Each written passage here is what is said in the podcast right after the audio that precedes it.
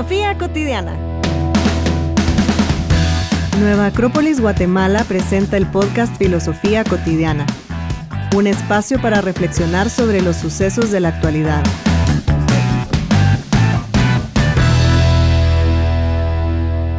Buenos días, Mario, ¿cómo estás? Buenos días, Paula. Hoy tenemos invitada especial, directo desde la hermana república. No va, es aquí en la ciudad. Wendy.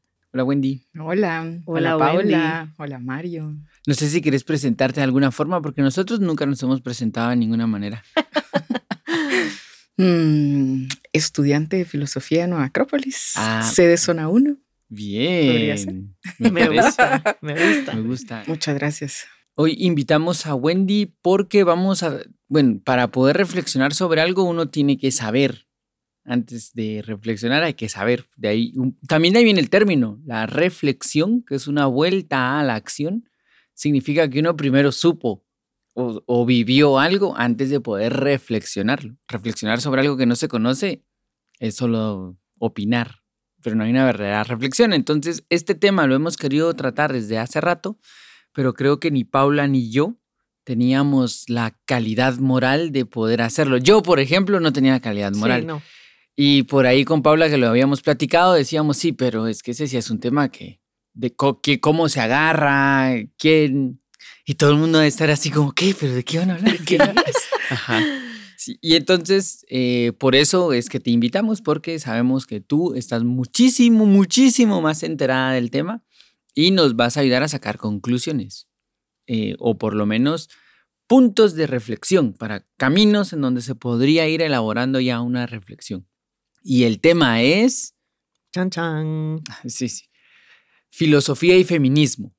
Eh, queremos hablar un poco de este tema que hoy en día está muy popular. Es un tema popular, pero que eh, a mi percepción es un tema que está demasiado tergiversado.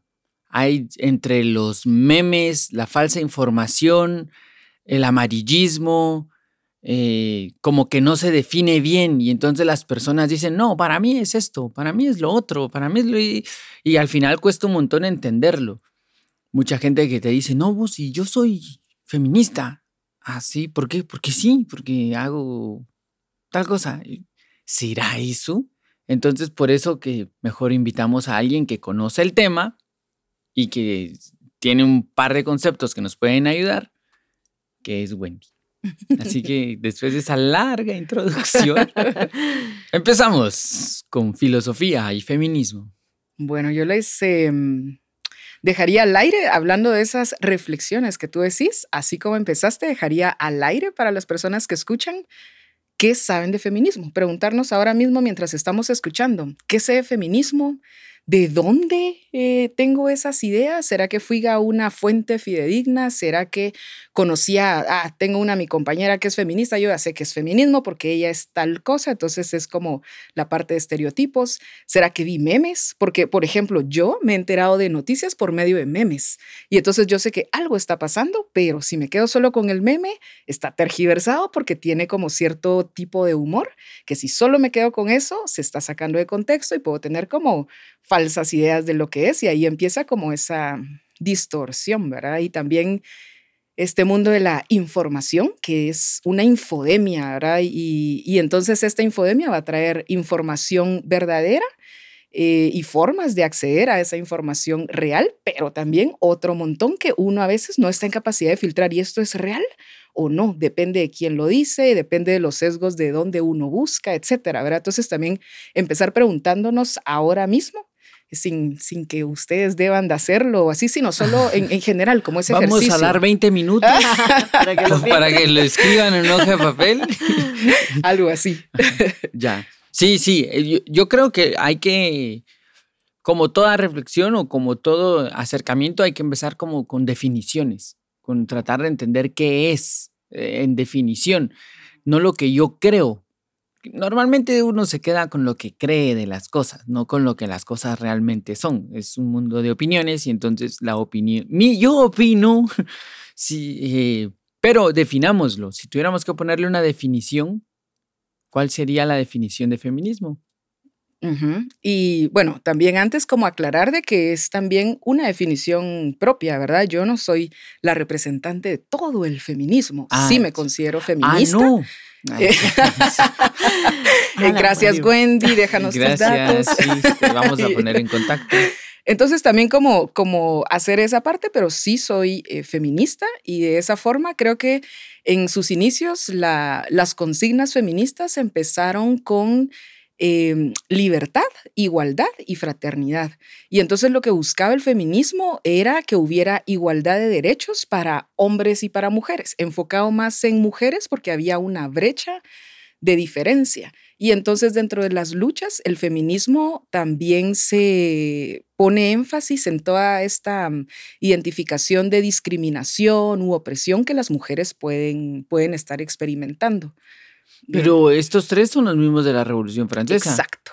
Sí, Mario. O sea que de ahí empieza. Ajá y tomar, y exactamente, toman los, las mismas premisas y consignas de la Revolución Francesa en sus inicios y de ahí va evolucionando y cada quien le va dando también como sus, sus matices, etcétera, ¿verdad? Pero, pero el core y ahí el, el corazón es, es esa parte de ver cómo las desigualdades, ver un, buscar marcos de derecho que no existían y ahora mismo pues también se enfoca en esas desigualdades, esa discriminación o esa opresión que puede existir eh, enfocado a las mujeres. Va, si quisiera poner un antecedente histórico, el antecedente histórico tendría que ser la Revolución Francesa, pero me imagino que este es como un feminismo moderno porque también entiendo que se ha buscado como referencias en la antigüedad y en la Grecia clásica de, de puntos de partida porque parece que también el feminismo como reflexión ha venido desde hace mucho tiempo. Desde hace mucho tiempo alguien ha dicho, hey, hey, aquí está pasando algo raro. Hay que reflexionar sobre esto que está pasando. Y como que se ha ido encontrando personajes de la antigüedad que han estado buscando también, sí, como este, esta igualdad que, de derecho que mencionas. esto no es normal o esto no debería estar pasando. Y tal vez no necesariamente bajo la etiqueta de feminismo. Sí, que... Y entonces ya nace como en este siglo XVII, XVIII y se va dividiendo en olas. Entonces, por ejemplo, la primera ola marcaba toda esa parte de de que hubiera una asamblea donde dijeran, miren, pero los derechos se estaban dando nada más para los hombres. Entonces era, ¿y si las mujeres tuviéramos ese acceso a un marco de derechos? Esa fue como la primera ola. La segunda ola se basó también, por ejemplo, en la parte del sufragio. Antes las mujeres no podían votar, solo los hombres. Después lograron avances y las mujeres podían votar, pero no valía y después ya podían votar y valían igualdad. O sea, votaban, pero solo así como, como, la elección de los niños. Exacto, así.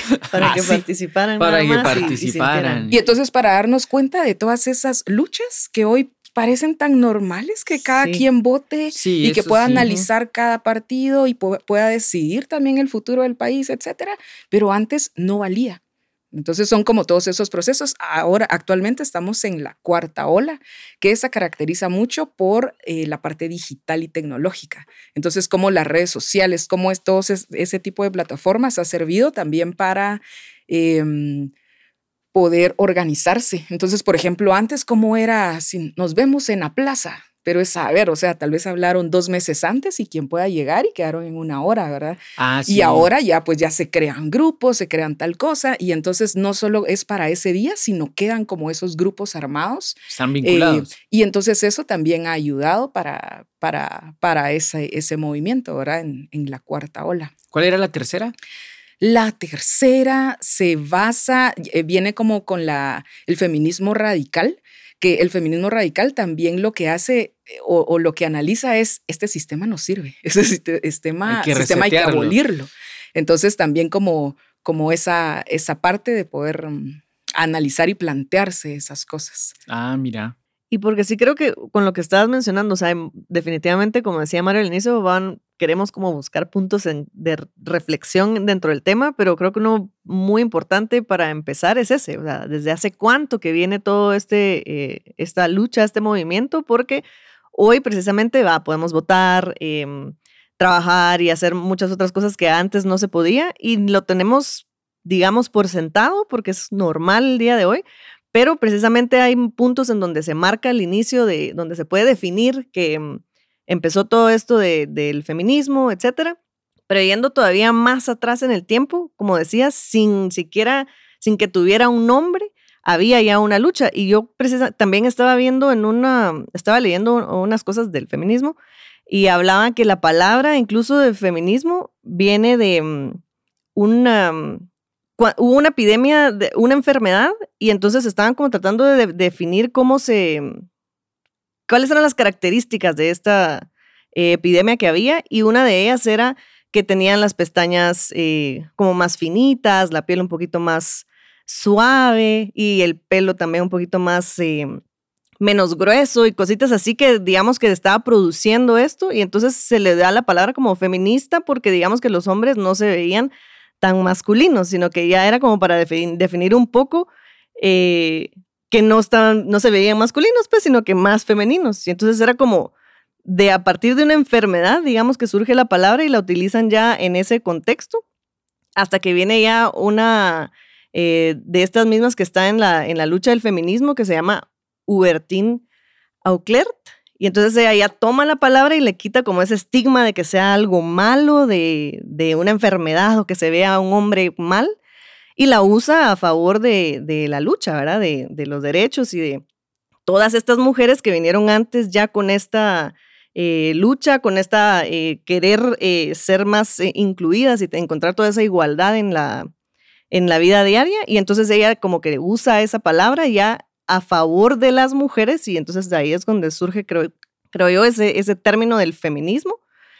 Y ya a partir de ahí, pues ya vienen muchísimas más que ya son más conocidas, pues, ¿verdad? Hasta, hasta el día de hoy. Pero sí, me pareció súper interesante cuando lo leía porque era un médico que estaba analizando una enfermedad, estaba revisando a hombres y la característica era que eran menos masculinos. Y entonces ahí surge el término feminista, pero ya esta, esta chava ya le da la, ya la utiliza a favor de eso para el movimiento. Y creo que no dije eso, de que al final es un movimiento político, social e ideológico. Sí, eh, eso hasta ahí va mi siguiente pregunta, porque eh, actualmente ha, hecho mucho ruido todo esto del feminismo, eh, pues porque ha estado entrando como en otras esferas, como en la esfera política, que cada vez es más fuerte. Entonces ya hay como siento yo, hay como una preocupación, ya se metió a la política este tipo de movimientos, ya hay como poderes hegemónicos que dicen, espérate, estaba bien cuando estabas allá en tu casa luchando por, por una igualdad en la mesa, pero ya venir aquí y querer dirigir una nación bajo estos términos, aquí sí ya eh, como que está peligroso. Y entonces siento, siento que la estrategia ha sido ridiculicémoslo mostremos que es eh, absurdo lo que hacen, que eh, lo que se hace es un extremismo sin sentido. Y entonces lo que nos muestran las redes sociales o cuando uno habla con... Tengo un par de conocidos que cuando han hablado de, de, estas ideas, que siempre es como bajo el término de qué chistoso, qué brutos, qué divertido esto que hacen, como Sí, minimizando la lucha a través de, de ese humor de salida fácil, como cuando no sabes cómo te cae mal alguien y entonces... Que de ahí sale, por ejemplo, feminazi. Y hay gente que de verdad si le preguntas qué es el feminismo, son feminazis. O sea, de verdad su, su Esa información su definición, y ahí quedó como un meme y que está totalmente muy lejano. Y si les preguntas, haces una encuesta y preguntas qué es una persona feminista, ah, pues es una chava que se corta el pelo como hombre, que usa botas y que es violenta. Como que tristemente la, la salida mental siempre es buscar un estereotipo a dónde engancharte porque es cómodo. Es más fácil definir esto es así y por lo tanto eh, le pongo su nombrecito abajo y eso no va a permitir un poco como el avance en los movimientos. Y que creo que ahí empiezan como algo que para el feminismo es importante y es el enfoque de género, porque al final es como algo transversal que vamos viendo todos los días, eh, si, si llegamos como a analizarlo. Y dentro de estas por ejemplo, el género en general son como estas características que socialmente se adjudican de las mujeres deberían de ser o son de tal forma y los hombres de tal otra. Y si los hombres tienen es otras características que son asociadas a las mujeres, se está eh, feminizando. Y si las mujeres agarran roles como que normalmente hacían los hombres, se está masculinizando. Entonces también como, como esa parte, también están en esas características de género que las mujeres están, la idea es que mientras menos incomodes, te dan más estrellitas. Mientras seas más sutil, más discreta, este, cosas así, es como eso, o sea, estás haciendo un buen papel. Entonces vienen mujeres que vienen, se plantan, tienen argumentos, alzan la voz y están haciendo cosas, están saliendo de sus casas. Ya eso ya es como que estás haciendo. Está rompiendo con todo ese patrón. Entonces, una mujer que incomoda eh, va a ser señalada y, porque normalmente eso lo van a hacer los hombres. Y generalmente un hombre que alza la voz y se pone así como que muy intenso en, sus ideales y en lo que cree, es un luchador, es un idealista, es, pero ponerlo en las mujeres y generalmente se recibe un estigma de, pero qué loca, qué agresiva, qué, y todas esas cosas son cómo nos van atravesando eh, estas cosas de género.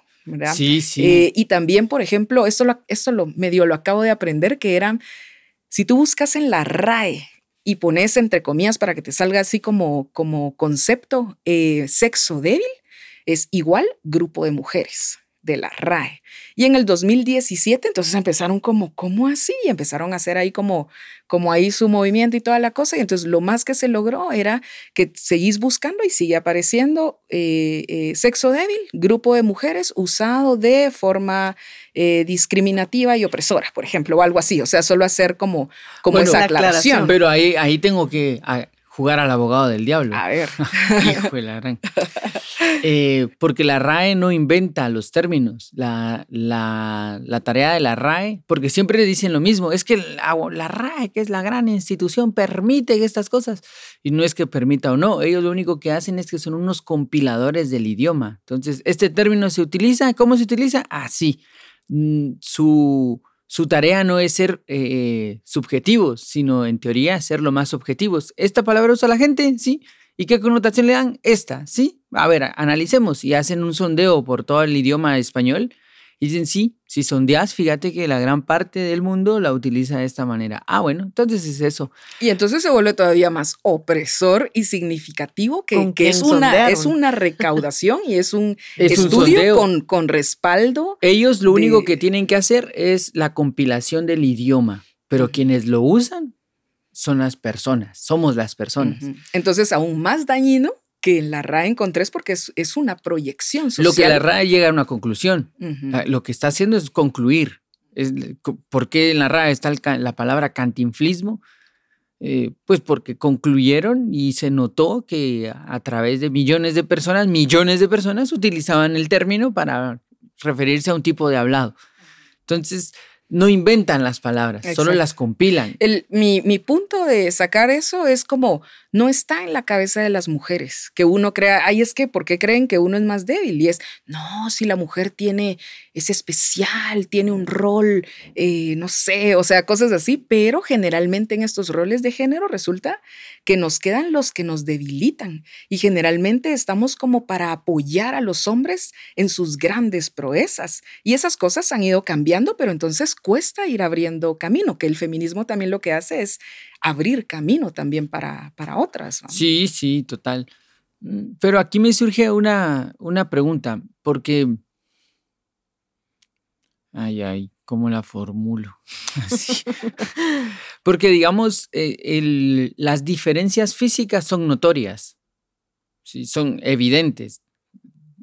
Quizá habría que definir hasta dónde llega el tipo de igualdad, porque claro, lo, creo que lo platicaba contigo o con alguien más, que es evidente que no se pueden hacer las mismas cosas. La genética no da para hacer las mismas cosas. La, creo que lo hablábamos por el tema este de la natación, ajá, de que, de que vino este, este hombre. Mujer, era una mujer trans. Era una mujer que ganó, trans que ganó las, eh, la competición en natación femenina. Pero porque evidentemente su cuerpo tiene características genéticas diferentes. O sea, con la genética yo no me puedo pelear en ese sentido. Entonces, claro, hay una igualdad, pero hay que definirla. No es una igualdad de, de, todos tienen que usar el pelo igual. Y por eso se habla como la igualdad de oportunidades con equidad de condiciones. La igualdad de oportunidades con equidad de condiciones. Entonces ahí está esa parte de, no sé, si las mujeres eh, quieren ejercer su maternidad, entonces van a tener ese espacio para, eh, para, para, poder después eh, eh, recuperarse de todo este proceso y cuidar a su bebé, etcétera, y cosas que tal vez no van a tener los hombres porque genéticamente no, no, son lo mamás. La vez pasada escuchaba en una clase, tuve un compañero solo una vez eh, eh, ahí en la escuela que llegó solo una vez en, uno de mis cursos y ya no apareció.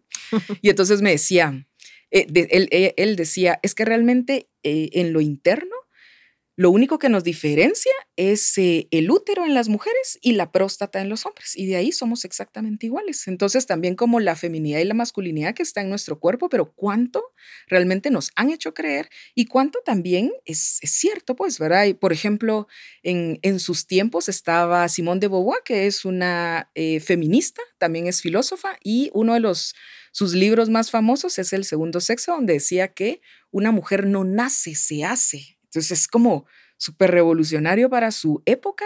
Yo no, no, no comparto 100% la idea, pero sí creo que mucho de lo que nosotros somos es construido y es eh, heredado históricamente y que uno simplemente es y sigue el camino marcado. Y muchas personas pueden terminar también su camino sin, sin cuestionarse y, y para otras personas les va a parecer de, no, yo no caso en esto, ¿verdad? Entonces creo que, que es esa parte de, del equilibrio de cómo cada uno puede asimilar su propio feminismo, ¿verdad? Me gusta eso de asimilar su propio feminismo porque precisamente lo que hablabas ahorita de, bueno, una mujer que quiere ejercer su maternidad, dedicarse a ello y pues, eh, o dedicarse a ello incluso todo el tiempo que, que desea hasta que los hijos ya estén grandes e independientes, o ejercer la maternidad un tiempo y luego dedicarse a trabajar. O sea, al final creo que sí em, tenemos que buscar primero la importancia de qué es el feminismo, no es esa cosa radical de estar en, de odiar a los hombres, ¿no? Que es lo que mucho se define fácilmente así, ah, es que las feministas odian a los hombres, entonces eso es un extremo, ¿verdad? Sino que precisamente también veía yo que decía una, una famosa de Hollywood, pero me gustó un montón que mencionaba que el feminismo no es solo para las mujeres, sino que es para todos, para que haya una igualdad precisamente dentro del, contexto que mencionabas, porque, por ejemplo, lo que decías, Mario, de los, nuestro cuerpo es diferente, pues los hombres... Eh, digamos que eh, por naturaleza van a ser más fuertes físicamente que una mujer. Pero hay mujeres que son grandes y que son fuertes y hay hombres que son un poco más em, eh, menos fuertes, ¿verdad? Que son más pequeños. Ay, y se me queda bien. Mira, Mario. Siempre haces eso y no es así. Pues yo sí vi que. gracias, Wendy. Pero, o sea, si, si, vamos a definirlo de esa forma, ah, creo yo que hay como mucha tela que cortar porque. Sí, es porque que. hay como. Ahí creo yo que se pierde un poco también como en ese tipo de detalles eh, que, que yo, yo lo veo como, como esas burocracias de detalles en donde, no, pero, pero espérate, espérate. El pelo de un hombre, el pelo, las uñas de... Y entonces ya es bien difícil de salir de esa zona de detalles minúsculos que no son el fondo de, de esta lucha. No, no sé, pienso que no se trata de, de que todos usemos el pelo igual, sino, claro, lo que decías, es una sociedad un poco más justa es una sociedad, pero cuando lo planteas así, digo, a la gran. Son muchas cosas. O sea, no, no se trata de una ley, no se trata de, de buscar un medio de transporte, no, se trata de replantear las sociedades de su origen. Y replantear las sociedades de su origen es súper complejo, súper, súper complejo, porque las sociedades como tal, las que tenemos ahorita, que se formaron en la Edad Media, tienen por lo menos 1600 años. Entonces lo que se quiere resetear es 1600 años de sociedad, más otros 700 de tradición, que es de donde parte esto. Entonces es, es una lucha muy grande muy profunda que no creo que vayamos a ver las conclusiones, porque yo no creo que una, una lucha de ese tipo se vaya a formar en 20, 25 años. Una lucha de ese tipo ahorita empieza a abrir el ángulo y en unos 400 años, ah, miren, esta gente del 2022, cómo vivían, pobres ignorantes. eh, espero yo. Yo leí un dato hace, hace algún tiempo que era de ONU Mujeres, pero ya después vi que, que, variaba. Pero entonces decía que si seguimos como estamos, la desigualdad de género o, o llegar a esa igualdad va a tomar 99, 100 años. Después leí de otra institución de, de, esta misma línea y eran más años. Entonces, realmente sí hay una desigualdad. O sea, eh, si analizamos como cada cosita y cuando nuestro ojo está como más abierto y más consciente a esto, es, esto no es normal, esto no debería pasar, esto tal cosa. Yo lo que creo es que, que la, la, sociedad ha enfocado mucho, es, es, es como un tema bien común que siempre se, se evalúe a través de los radicales. Sí, eh, por ejemplo, les voy a poner un ejemplo así, súper masculino. a mí me gusta mucho el fútbol y sigo como la cosa del fútbol y siempre me topo con personas que dicen, no pareciera. ¿Por qué? ¿Por qué no pareciera? No te miras como futbolero. futbolero. ¿Y por qué? Porque no ando en pantaloneta y esto. No, porque el futbolero es de cierta manera. Hay un estereotipo que tiene que responder a, a este que es de esta manera. Y como yo no me la paso subiendo tweets de arriba equipo, ya somos campeones, pues tampoco es esa como lo que me gusta a mí. Entonces se pensaría que no lo soy porque los que son son de esta manera. Y yo pienso que en, este tipo de temas hay un estereotipo bien difícil que está muy unido al extremismo de las cosas. Entonces, eh, eh, este libertinaje que se, que se abre la puerta, este libertinaje en donde es que ser feminista es andar sin ropa por la calle, eh, con un bate rompiendo cosas y con el pelo pintado de morado. Ah, es que eso es el feminismo hoy en día.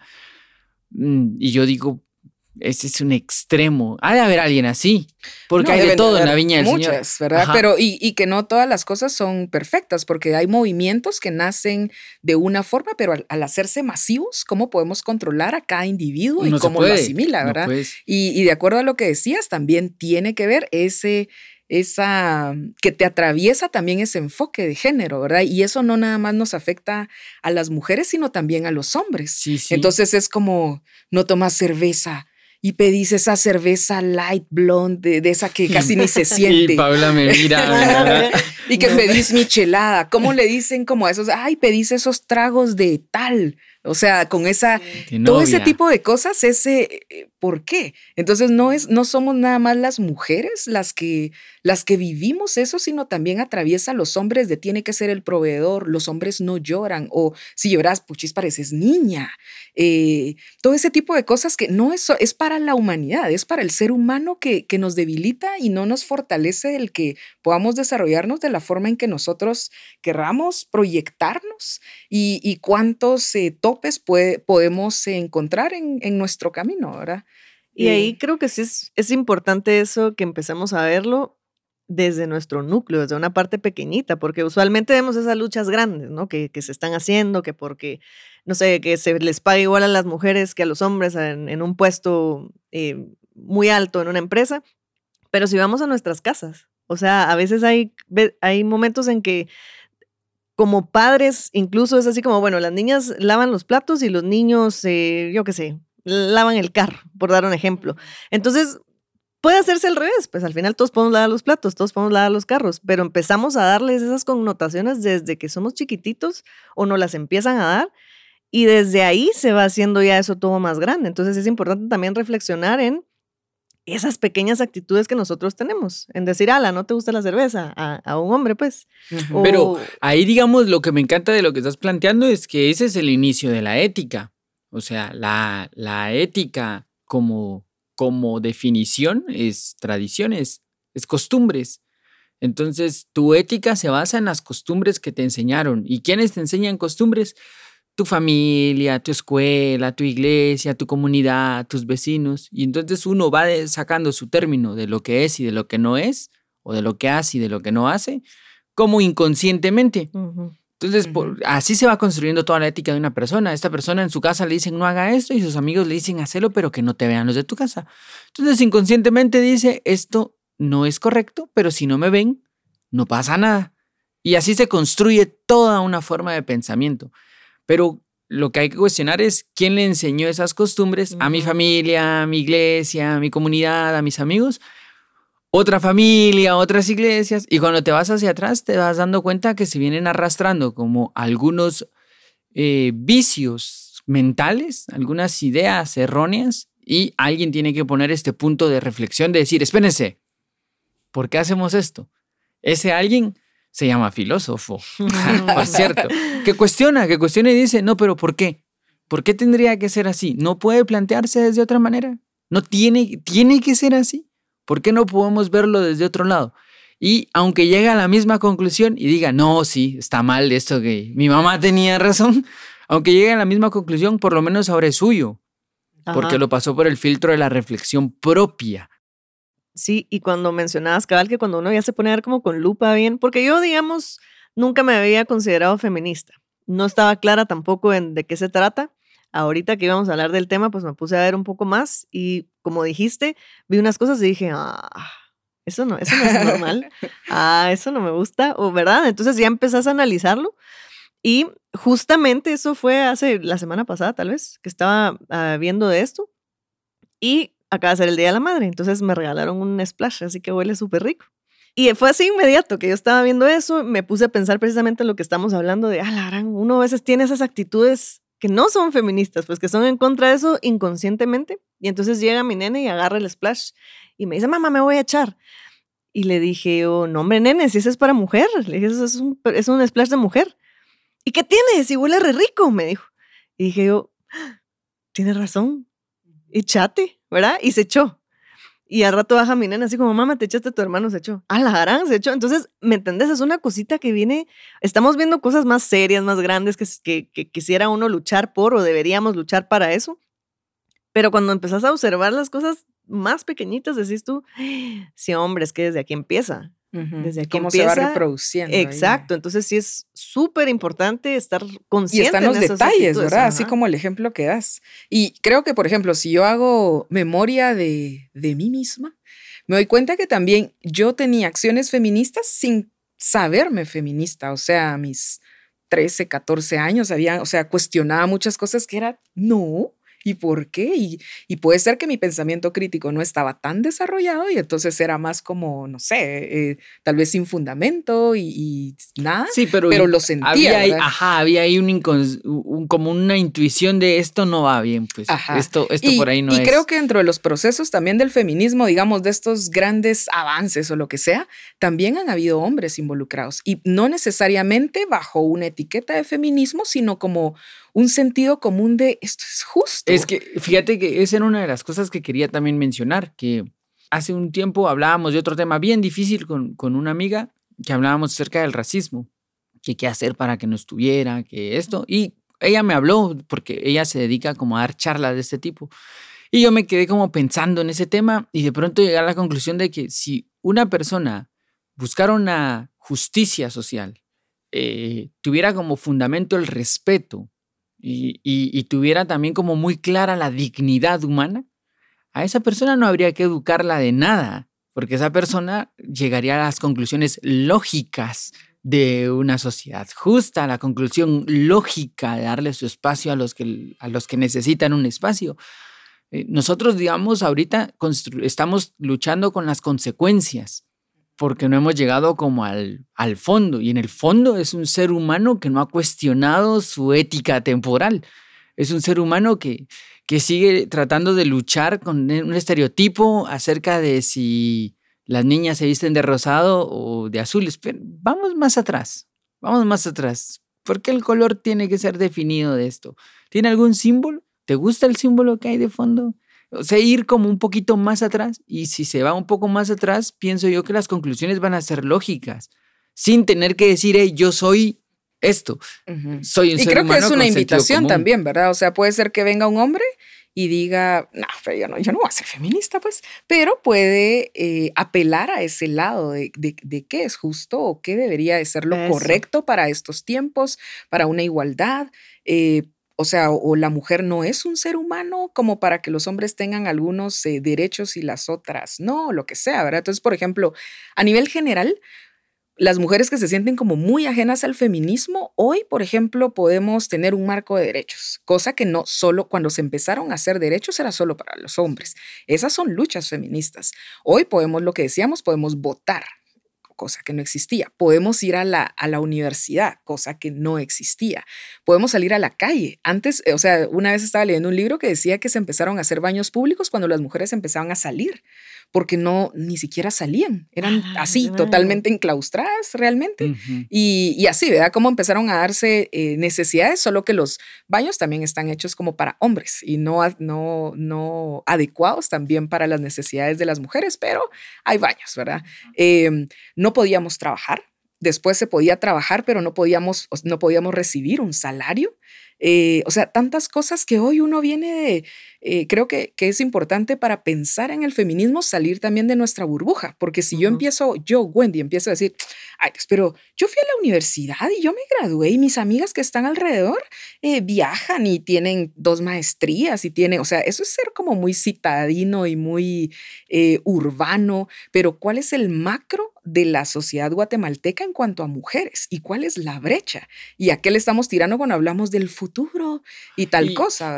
Yo, yo me lo abriría más, no solo guatemalteca, sino latinoamericana, incluso mundial, ¿verdad? Es una brecha bien, bien alta. Hay industrias que son marcadamente masculinas, tradicionalmente masculinas, que ha sido súper complejo tratar de abrirla, porque no solo es aceptar que entre, que entre una mujer al grupo, sino todo lo que hay de fondo para que eso suceda. Hay una forma de relacionarse que tiene que cambiar, una forma del trato que tiene que cambiar. Son muchas cosas las que hay que cuestionarse, el, sentido del humor, ¿por qué, no, no quiere- ¿por qué solo van hombres? Ah, por lo, por lo que van a hablar. Entonces, si, cuestionate si lo que vas a hablar no puede ser mencionado frente a otro tipo de ser humano, creo que tenés un problema. Tenés un problema porque hay ahí una doble ética. Solo puedo hablar esto con mis amigos. Si entra una mujer me da vergüenza, ah, yo creo que ahí tenemos un problema interior ético. Si en este trabajo no pueden entrar mujeres, ¿por cómo lo hacemos? Cuestionate, o sea, hay un problema eh, ético bien profundo. No, no caer en ese rol de doble moral, que es, creo yo, lo que el feminismo ha mostrado, que estas sociedades son doble moral. Sí. Y creo que también ha ayudado a eso, a, a que las personas volteen a ver cosas que están tan naturalizadas que se vuelven invisibles.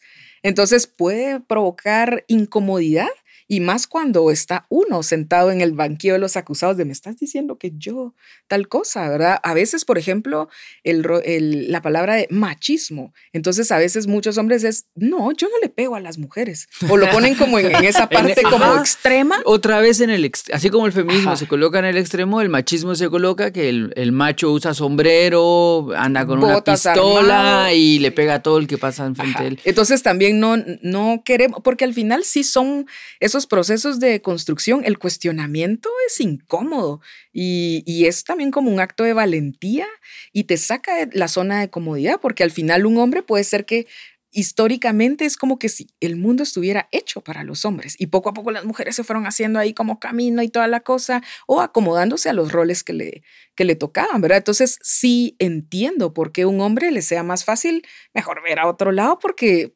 porque sí va, Sí, tiene que sí le demanda cosas, ¿verdad? Pero, eh, por ejemplo, actualmente también el feminismo, además de todos esos logros y cosas así a nivel eh, histórico, también a nivel de Guatemala, por ejemplo, estaba aquella ley de 14 sí, 18 no, porque antes, a- o sea, las niñas podían casarse con 14 años y eso, y antes de eso era, si un hombre eh, abusaba sexualmente de una niña de 13 años, él podía saldar su cuenta casándose con ella.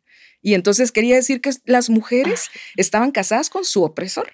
Y entonces yo pensaba, alaran cuántas de nuestras abuelas o bisabuelas, porque es duro pensarlo, no son parte de esa historia. Y después simplemente es, te acostumbras, ¿verdad? Es y ahí lo vas queriendo o, o conviviendo. Entonces, ¿de dónde venimos también nosotros eh, con esas, eh, esas cosas de violencia que nos atraviesan? ¿Qué es ¿no? lo que te decía? Es, es, una, es una tradición de mucho tiempo, mucho, mucho tiempo. Lo, lo que yo no sé por qué, bueno, pero así es la condición humana, que el ser humano solo cuestiona y reflexiona lo que le toca. Nunca sale de, su, burbuja, de su burbuja. O sea, si a mí no me ha pasado, por lo tanto no existe. Yo en mi casa era diferente, entonces por lo tanto no todos tienen que hacerlo así. Em, y, y, hay como muchas, muchas personas que justifican el no haber vivido ciertas cosas para no tener que reflexionarlas ni cuestionarlas. A mí nunca me tocó, así que por lo tanto no es mi problema, suerte ahí con su pelea. Es bien, la, aparte de que vivimos en un momento bien apático, el, el no querer meterse a entender que esto es social de todos. Es un tema que deberíamos de reflexionar todos, de cuestionarnos todos, porque es un tema humano. No hay nada más humano que la convivencia social. si, hay, si hay un problema en convivencia social, hay un problema humano. No necesitas estar en una situación de violencia para hablar de la violencia. No necesitas de que te roben el carro para que hagamos algo en contra de las medidas de este tipo. No necesitas, o sea, son, es como lógica también al final. Yo también, yo escuché un, un lema que escuché y que me gustó y lo adopté. Y era eso, o sea, no necesitas ser la causa para luchar por la causa. Entonces, si yo me metiera en mi burbuja, pues entonces yo no digo nada. Y creo que también eso me gusta porque es como una diferencia entre la publicidad y las relaciones públicas. O sea, por ejemplo, Paula puede venir y decir, yo, yo soy, yo puedo, yo tengo, yo te, ofrezco ta, ta, ta, yo, yo, yo, yo. Eso es como la publicidad. Y las relaciones públicas podría ser que venga Mario y diga, yo conozco a Paula y creo que ella es capaz de no sé qué, puede no sé cuánto, tiene como más credibilidad. Entonces creo que también esa es la idea de que aunque uno no atraviese ciertas cosas, yo no tengo que ser una mujer violentada para poder entender o tratar de tener más información y saber cómo apoyar o cómo...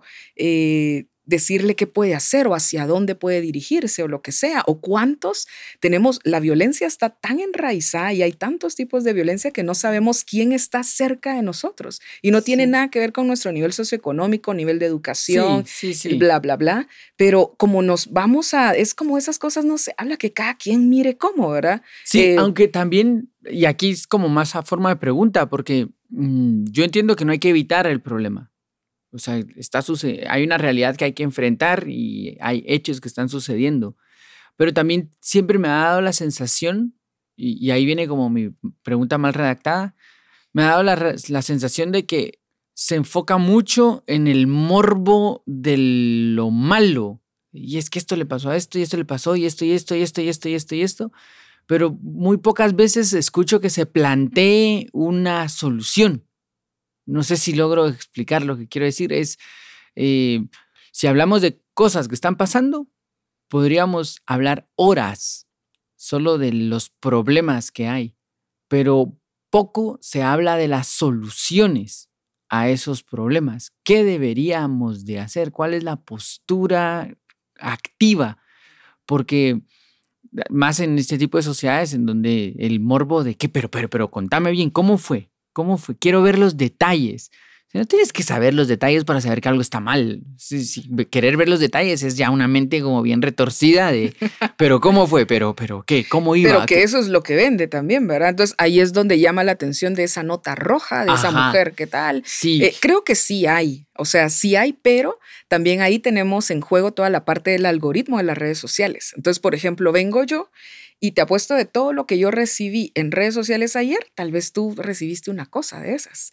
Y entonces es, el algoritmo empieza a ver qué es lo que te interesa y te da más de eso. Entonces yo, si miro, por ejemplo, como eh, nuevas propuestas, grupos, eh, cosas que, que, fomentan el diálogo de qué vamos a hacer o hacer cosas, etcétera. Pero también miro un montón de casos, ¿verdad? Y creo que también ahí viene como esa, tal vez esa rebeldía y esa violencia de las mujeres feministas de cuando empezás a ver tanto todo el día sobre mujeres eh, asesinadas, golpeadas, raptadas, niñitas, este, y ala, todo ese tema es bien fuerte y quema, o sea, te, quema el, cerebro y la salud mental, etcétera, ¿verdad? Entonces, ahí es donde tal vez se van y, y es a contestar ya no como con el diálogo, sino totalmente indignadas de ver eso pero lo recibe alguien que no está, que está totalmente ajeno a tanta cosa, ¿verdad? Entonces no entiende de, ay, ¿por qué tanta intensidad? Y la otra persona ya viene cargada de ver tantas cosas y, y, que fue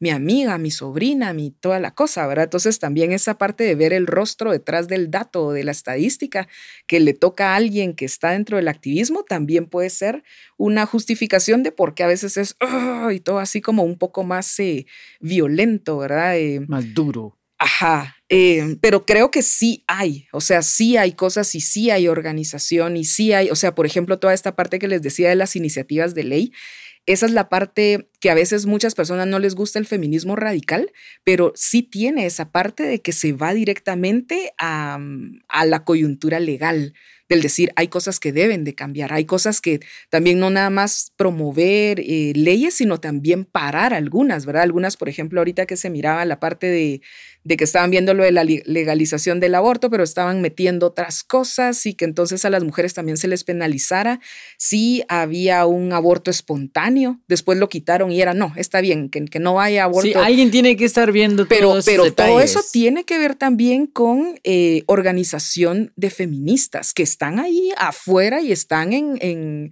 también en coordinación con, con las mesas también de trabajo dentro del Congreso y todo. Entonces creo que sí hay personas que están llegando a la acción y no nada más como quejándose y señalando.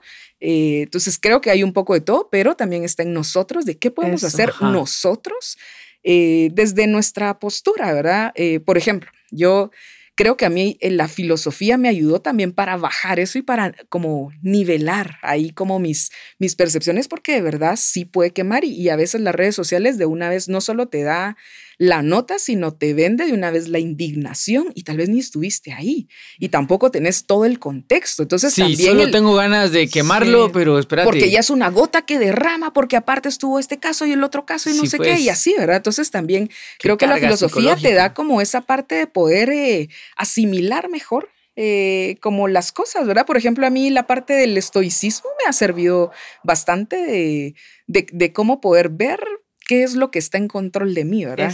Y, dentro del control, o sea, de, esa parte de, la dicotomía del control que plantea Epícteto, también habla de tres disciplinas y una lleva al actuar. Entonces, ¿qué puedo actuar? Y que vaya en dirección a la virtud. Entonces también esa parte de qué, qué cosas estoy haciendo, pero también qué cosas estoy dejando de hacer y cómo estoy usando también mi conocimiento. O sea, Solo que me llegue el conocimiento de gratis y yo volverme, no sé, muy buena estudiante y yo qué sé, pero no lo estoy aplicando, también estoy eh, pues traicionando a la filosofía si es la que invita a actuar, a que todo esto sirva para ponerlo a disposición de, la humanidad o que yo pueda hacer como un aporte desde mi trinchera, como, como sea o que tanto no me quiera meter, así como el ejemplo que da Paula cotidiano de con hijos. ¿Qué, estoy haciendo? ¿Verdad? Estoy repitiendo patrones, estoy ahí promulgando y que, se quede por los siglos de los siglos esa, y es que ahí también creo que sí lo, lo, más importante, como decís, podemos actuar desde nuestro espacio, ¿no? Porque digamos, eh, si yo no tengo acceso a más que unirme a una, yo qué sé, a una... Eh, cuando se juntan, ¿cómo se llama? Protesta. A una protesta o algo, eh, pues lo puedo hacer desde mi espacio. Si yo estoy en un puesto clave en donde pueda yo opinar y votar y decidir para que se haga una ley, pues obviamente desde, ese, desde esa parte también puedo hacerlo. Pero siempre debemos partir, creo yo, de esa parte de la investigación que siempre nos, nos, nos invita a la filosofía, que también nosotros averigüemos, investiguemos, porque, ajá, no solo de que, ay, uno así ya esté caliente nada más por una noticia y entonces voy a ir a pelear y ni siquiera sé nada al respecto. Entonces creo que es muy importante esa parte de investigar, de veras qué es el feminismo, qué es lo que busca y qué puedo hacer yo desde mi espacio para que podamos como sociedad ir, ir haciendo lo mejor, porque a veces pensamos que como sociedad si yo quiero ayudar a mi sociedad, tengo que hacer algo muy, muy grande y llegar al... A, ser presidente. Ajá, A, poder poner una ley para hacerlo, pero desde nuestros espacitos pequeños lo podemos hacer. Desde que, como decías ahorita, en, mi casa, con mis hijos, con mis hermanos, con mis papás, yo misma, cómo, cómo me veo a mí misma y cómo interactúo también con, con las demás personas, porque a veces nosotros mismos nos ponemos en esas, en esas posiciones, entonces debemos reflexionar realmente qué es realmente el feminismo, qué es lo que está buscando y desde mi pequeña parte, cómo he aportado o no a eso. Entonces, o sea, no tratarlo como una mala palabra, ¿verdad? Para empezar. Exacto. El solo hecho de tres amigos hablando, echándose el café, o sea, podemos platicar y es entre, entre que lo, sabe, lo que sabemos y no sabemos o lo que sea, pero abordarlo, ¿verdad? O sea, normalizar también el tema y entonces por eso hablaba también eso de no tenés que ser la causa para luchar por la causa. Entonces, para, sí, eh, entonces, ¿qué pasa también? de cuando un hombre aborda esas cosas de a mí me parece esta parte o es tal cosa, o sea, creo que también le da peso eh, no atravesarlo así toda la cosa, pero que te parezca lógico. Y no perder como la, la, como este espíritu de la finalidad, que es una sociedad más justa. La Eso. idea no es una sociedad dividida de hombres y mujeres o de los que creen o no creen, porque al final sigue siendo un radicalismo medieval esto de los de sí, los de no, los de a favor y los de en contra, sino que la lucha es una unidad eso. es vivir en una sociedad más justa. Y pues en una sociedad más justa, más justa hay como más cosas. Hay más felicidad, hay más oportunidades, hay más realización.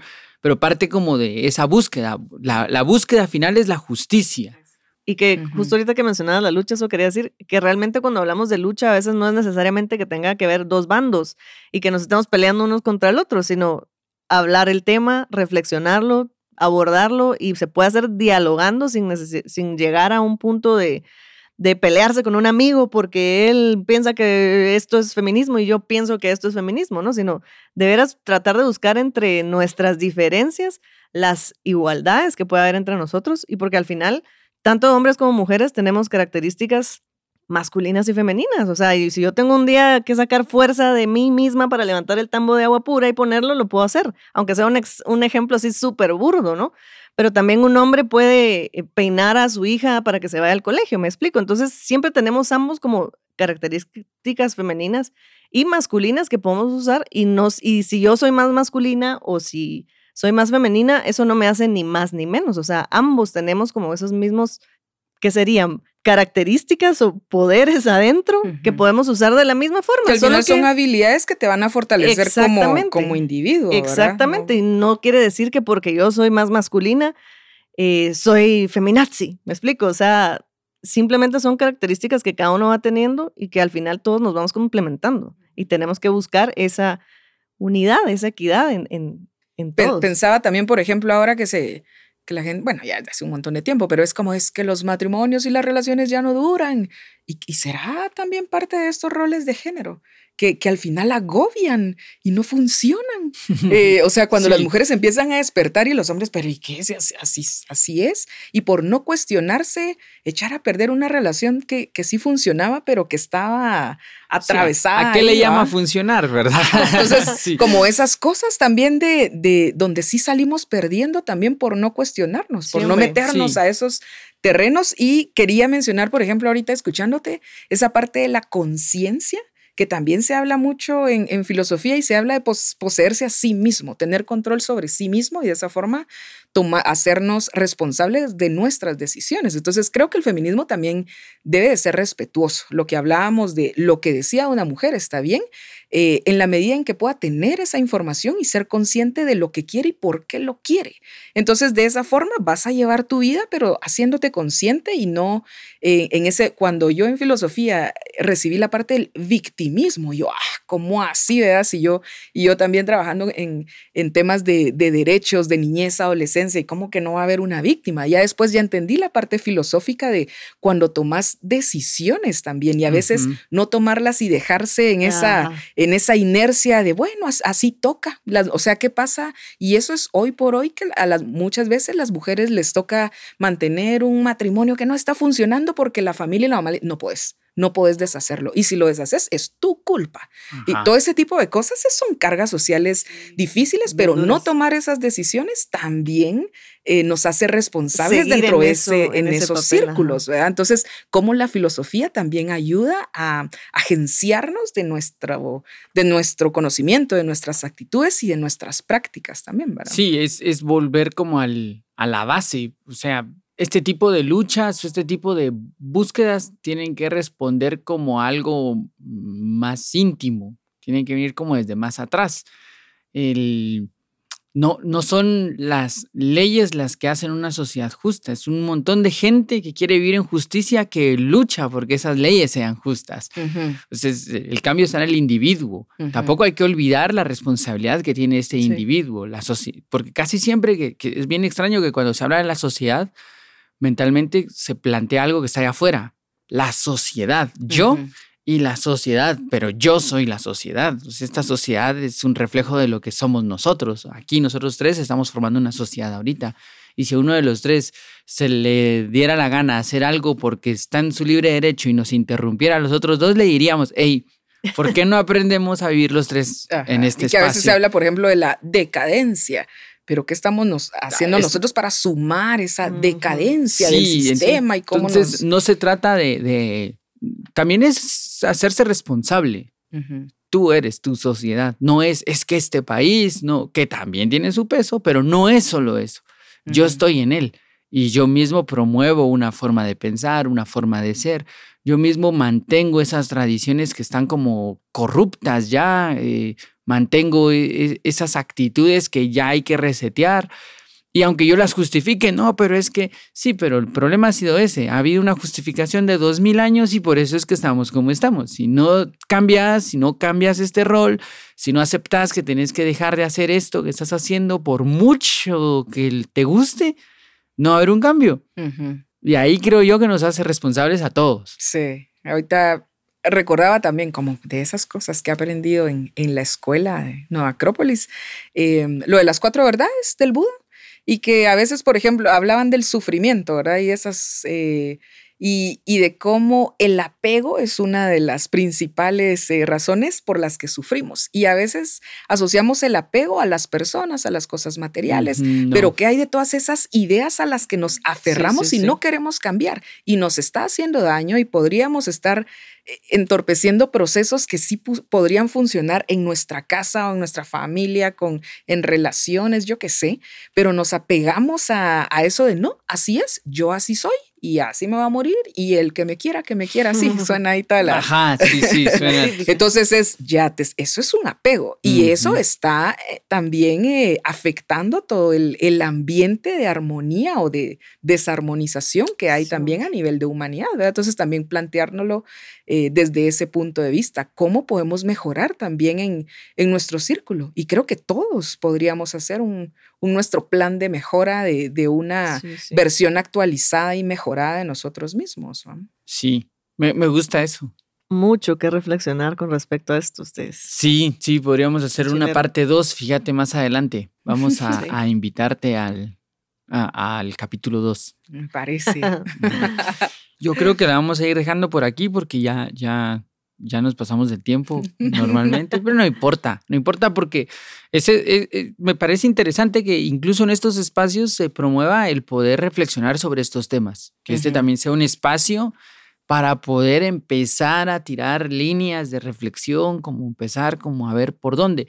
No lo vamos a solucionar desde un podcast de 40 minutos que escuchan algunas personas, no, estamos conscientes, pero también estamos conscientes de que todo aporta a la hora de querer un cambio. Todo aporta y esperamos que no solo haya sido útil para nosotros, porque para mí fue muy útil, sino también para los que están escuchando sea útil. Muchas gracias, Wendy, por habernos acompañado hoy. Sí, gracias, Wendy. Gracias por eh, el café. sí, es cierto. Gracias a Gerson por el café. gracias que Gerson está ahí. Ahora también es el DJ y el café de, todo el podcast. Y el barista. Y el barista. Ah, sí, pues sí, vaya. no sabía qué nombre ponerle porque no, no, consumo ese tipo de gourmets. Bueno, entonces vamos a dejarla por acá. De nuevo, gracias a todos. El, nos han mandado ahí como sugerencias de nombres. Por ahí, este, este, por ejemplo, fue la sugerencia de alguien que, que nos escribió y nos dijo, miren, a mí me gustaría como que platicáramos de esto. Y me gustó un montón que lo planteó así, que platicáramos de esto. Entonces pensé, ah, qué interesante que el podcast ya esté sirviendo también como para yo hacerme un diálogo y meterme dentro de la conversación, porque es el objetivo de la filosofía cotidiana. Entonces, gracias y nos seguimos viendo. Adiós. Gracias, Wendy. Adiós. Chao. Nueva Acrópolis Guatemala presentó el podcast Filosofía Cotidiana, un espacio para reflexionar sobre los sucesos de la actualidad. Para más información sobre charlas, cursos y espacios filosóficos, puedes buscarnos en nuestras redes sociales. Filosofía cotidiana.